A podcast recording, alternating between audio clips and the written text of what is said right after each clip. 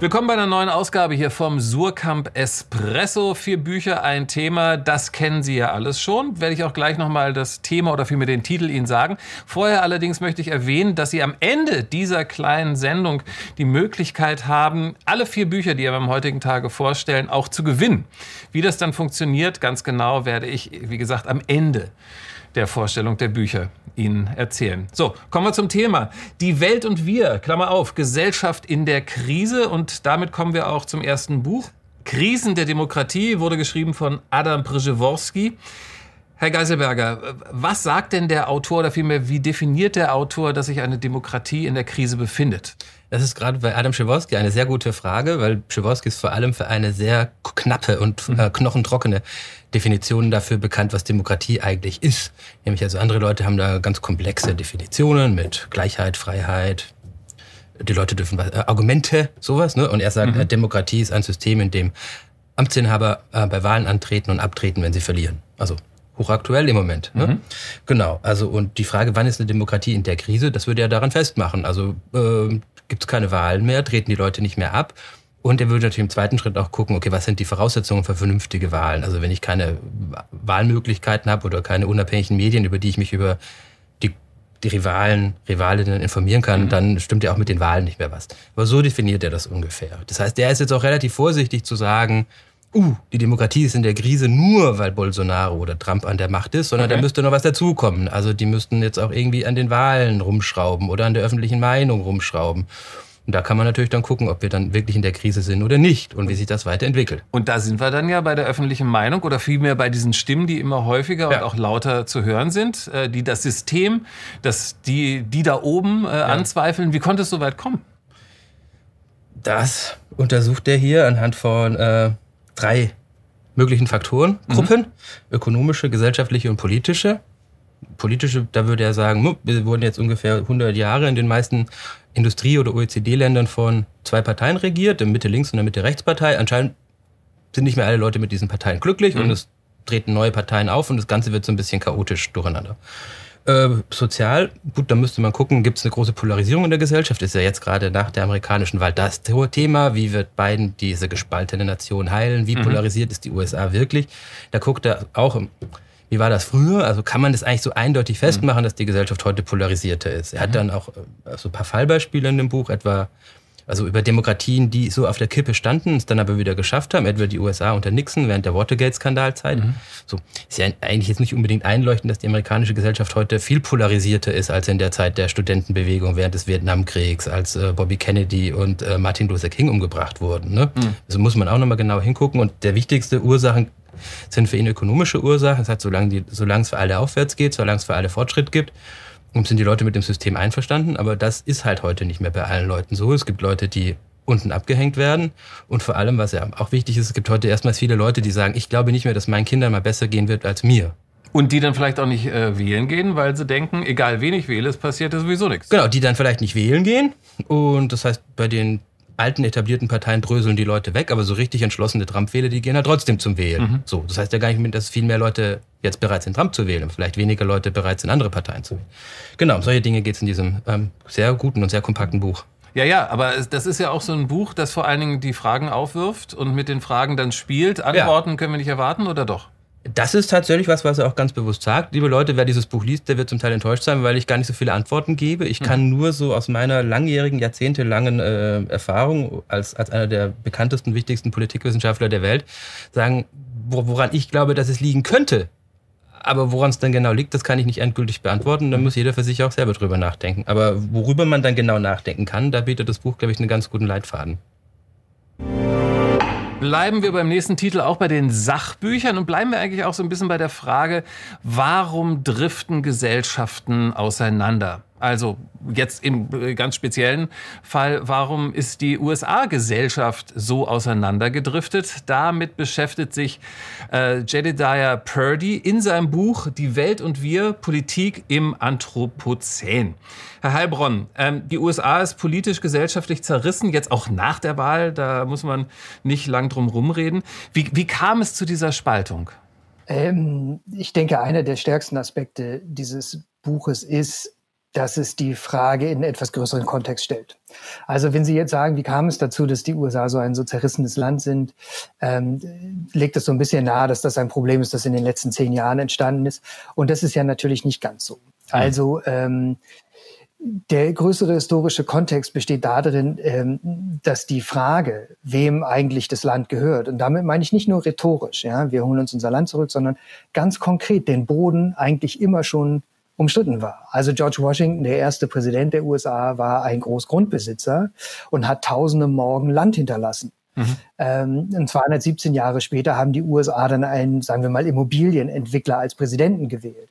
Also ich glaube, ähm, sie, sie tun nicht ganz unrecht, wenn sie da jetzt eine gewisse Kontinuität vermuten würden.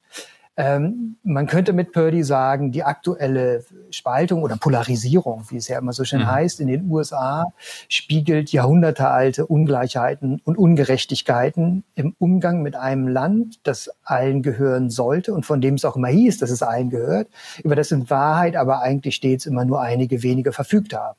Und nirgendwo wird das deutlicher als in den Kohlegebieten, in denen mhm. Trump zumindest 2016 äh, sehr, sehr gut abgeschnitten hat. Aber warum hat die USA es denn nie ähm, geschafft, also sowas wie Diskriminierung, Rassismus, solche Sachen zu überwinden im Laufe der Jahrzehnte, Jahrhunderte?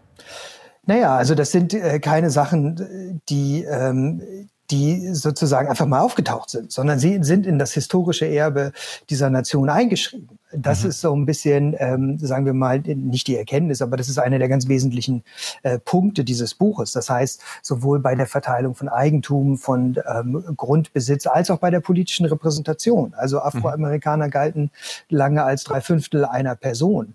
Ähm, das gilt aber auch für, äh, sagen wir mal, hierarchische Strukturen innerhalb einer, naja, schon Klassengesellschaft. Ja, auch wenn man das jetzt, wenn man die USA vielleicht intuitiv nicht so begreift. Aber Streiks von Minenarbeitern und Bergarbeitern um die Jahrhundertwende wurden brutal niedergeschlagen. Das ist Teil, worauf diese Nation auch gegründet wurde. Und mhm. nichts, von dem man sagen würde, ähm, das ist mit, ähm, mit, mit ein oder zwei Reden sozusagen aus der Welt zu schaffen. Aber das klingt jetzt ja fast so, als ob der Autor auch sagen würde, ja, das war jetzt halt immer so, ähm, groß korrigieren kann man da nichts. Ist das so der, äh, Tenor des Buchs? Nein, ich glaube, nein, nein. Ähm, ich, ich glaube nur, Sie müssen sich ein Bild von der Anstrengung machen, die nötig ist, um diese Dinge zu mhm. überkommen.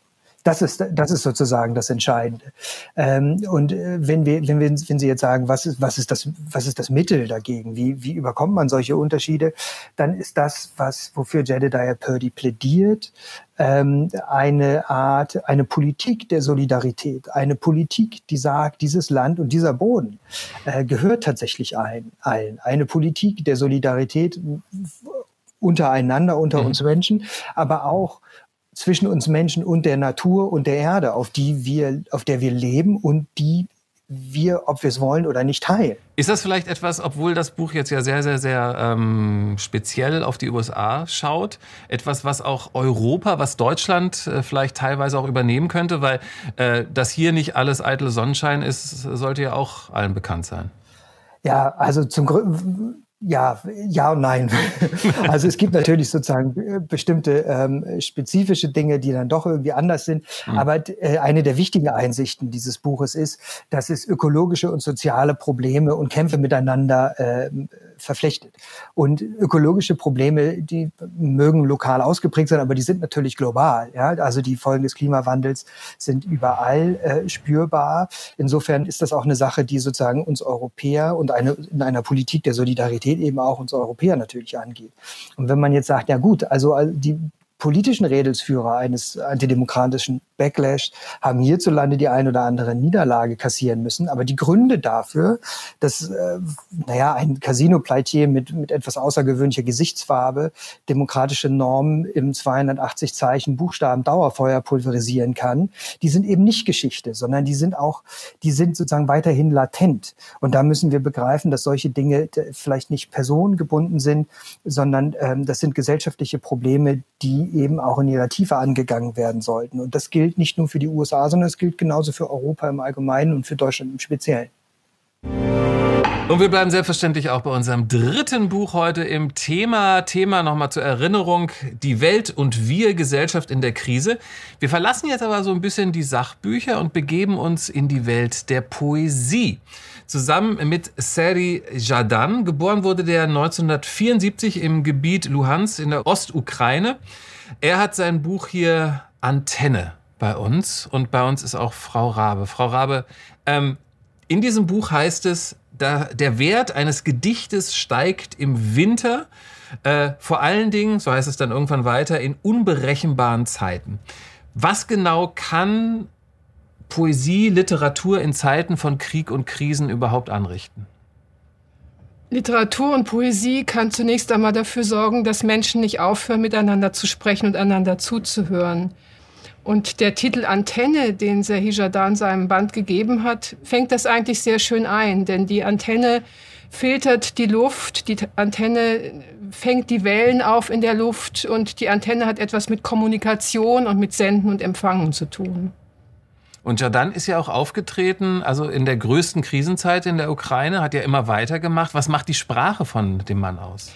Ähm, Jadan ist in der Ukraine, glaube ich, der bekannteste Dichter, dadurch, dass er ein Performer ist. Also er hat ja eine Band, Sabaki v Kosmosi, Hunde im Weltall. Mit der er als Frontman auftritt, übrigens auch in Europa und äh, auch in Berlin. Er hat einen ganz mitreißenden Rezitationsstil, also so eine Mischung zwischen Rap, den er tatsächlich auch tanzend vorträgt, also er vibriert sozusagen vor Spannung mhm. und der, sein Körper scheint diese Worte herauszuschleudern. Auf der anderen Seite sind es aber keine expressionistischen und aggressiven Gedichte, sondern sie sind enorm kommunikativ. Sie laden geradezu die Leser und die Zuhörer ein, lasst uns sprechen, versteht ihr, denkt ihr. Also dieses Buch, sein jüngster Gedichtband, ist voll von Fragen, die natürlich mit der Krise zu tun haben. Und Krise heißt im Fall der Ukraine, ein Krieg im Osten des Landes, der seit äh, Frühjahr zwei, äh, 2014 andauert. Und wenn wir jetzt äh, das Wort Gedichte hören, äh, welche Form von Gedichten sind das? Weil das ist ja schon ein bisschen anders als. Es sind teilweise freie Verse, es genau. sind teilweise gereimte und streng metrisierte Verse. Mhm. Er hat natürlich Vorbilder, Bertolt Brecht könnte man nennen, aber auch einige polnische Lyriker. Er ist natürlich geschult, er hat mit 17 Jahren ähm, debütiert. Das mhm. heißt, dieser Band ist vielleicht, ich kann es gar nicht mehr zählen, also wahrscheinlich der zwölfte oder, okay. oder dreizehnte. Und er ist eigentlich von Beginn an, ist er in einer Krisensituation aufgewachsen. Also er wurde erwachsen, als die Sowjetunion sein Heimatland zusammenbrach und die neue Ukraine sich sozusagen aus dem Chaos dieses Zerfalls eines Imperiums heraus entwickelte. Und als junger Mensch hat er sich einfach hineingestürzt. Er war Anarchist. Er hat mhm. sich immer als ein politischer Dichter verstanden, aber hat zugleich ein solches Talent, Formen auszuprobieren und eine neue Sprache zu finden, dass das ganz enorm ist. Und wenn Sie nach der Form fragen, ich würde sagen, manches erinnert in diesem neuen Buch, wo er auch davon redet, es muss einen großen Gesang geben, um das alles, was uns beschäftigt, äh, zu fassen. Manches erinnert sogar an langen Zeilen von, also sehr weit hergeholt jetzt Walt Whitman. Aber mhm. es sind wirklich Gedichte, die man quasi singen und vortragen kann. Sie sind sind sehr lapidar, sie sind sehr nüchtern, aber sie erlauben sich jetzt in jüngster Zeit auch durchaus mal eine etwas pathetische Metapher. Und wie Sie gesagt haben, die handeln halt von Krise, aus einer Krisensituation heraus. Ist es dann für den Leser oder, oder wie, wie, wie, wie kann der Leser oder welche Position nimmt der Leser da äh, ein, wenn er sich vielleicht gerade gar nicht in einer Krise befindet? Bleibt er außen vor oder wird er mit reingesogen? Absolut nicht. Das, äh, der Band enthält Liebesgedichte. Der mhm. Band äh, enthält Gedichte, die sich, die uns sozusagen an der Bushaltestelle entgegenschallen. Also sie sind im Alltag verhaftete Gedichte, die Morgenden sind grau, wir sind traurig und trübsinnig, wir wissen nicht, was wir essen wollen, wir haben uns mit unserer Freundin verkracht, wir sind dabei, eine Beziehung zu beenden, um die all das Themen geht es Lebens, auch, die ja. schönen Themen des Lebens.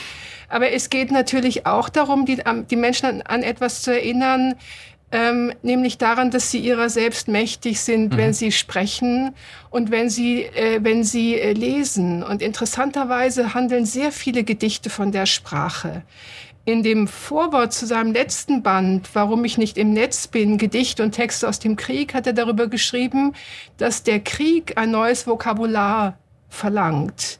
Die Farben zum Beispiel gehen weg. Es gibt nur noch Schwarz und Weiß. Und viele Worte wie Liebe und Hass zum Beispiel nehmen neue Bedeutung an. Oder es kommen Wörter in die Sprache, mit denen er nie zu tun hatte, zum Beispiel Kaplan.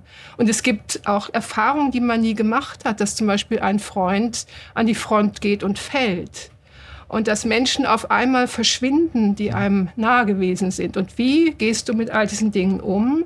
Es sind im Grunde existenzielle Fragen, mit denen Jadan sich beschäftigt. Und vielleicht das Wichtigste, das, was ich auch immer so beeindruckend finde, überhaupt an seinem ganzen Werk, ist der Versuch, Verantwortung für das zu übernehmen, was man tut und macht. Und er ist ein extrem kommunikativer Mensch, der seine eigene Rolle als Künstler, als Musiker, als Dichter, neuerdings auch als Radiomoderator darin sieht, die Gesellschaft, die so zerfällt und so verzweifelt in der Ukraine, zum Reden zu bringen und durch dieses Reden und durch dieses Angesprochenwerden einfach zu, zu trösten und vor der Verzweiflung zu retten. So, das waren sie, ähm, die drei Bücher, die wir bisher Ihnen vorstellen wollen. Allerdings gibt's ja immer noch traditionellerweise das vierte Buch, den sogenannten Seitensprung. Also ein gutes Buch aus einem anderen Verlag, das wir Ihnen äh, vorstellen wollen. Heute eine sehr, sehr dünne, aber sehr, sehr gehaltvolle Geschichte, vorgestellt von Frau Rabe. Frau Rabe, was haben Sie uns mitgebracht? Ich bin mitgebracht ein Lyrikbändchen aus dem exquisiten kleinen Hochrot Verlag, der seine Bücher handgearbeitet ausliefert und auch nummeriert. Mein Exemplar ist die Nummer 38.